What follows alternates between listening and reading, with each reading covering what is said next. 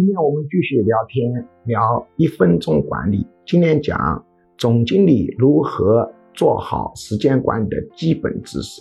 总经理要做好时间管理，第一条就是一件事尽量把它做到底，不要这件事没做完就换到下一个事，过会又换到下一个事，不断的换频道会导致工作效率很低，就像开车一样的，刚发动进入高速状态又刹车了。我们每一个人做事都是进入的时候效率低，慢慢效率再升上去。所以要趁着效率高，尽量把它做完，直到实在不行要转换频道为止，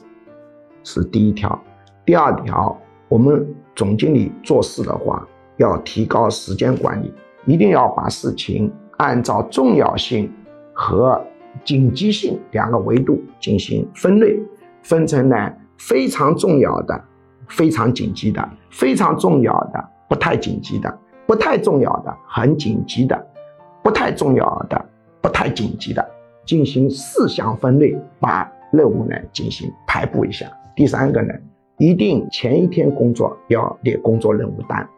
因为脑子再好，你也记不齐这么多工作，特别是你进入办公室，就像做门诊一样的，这个人问那个人问，你很容易把事情忽视掉。你列了一个工作任务单，第二天呢，跟着工作任务单来做，做一个勾一个。做的半途打一个做了半途的勾，做完以后你就把它给消掉，那么这样呢会使得你的一个工作任务的完整性比较好，这是我给你的一个建议。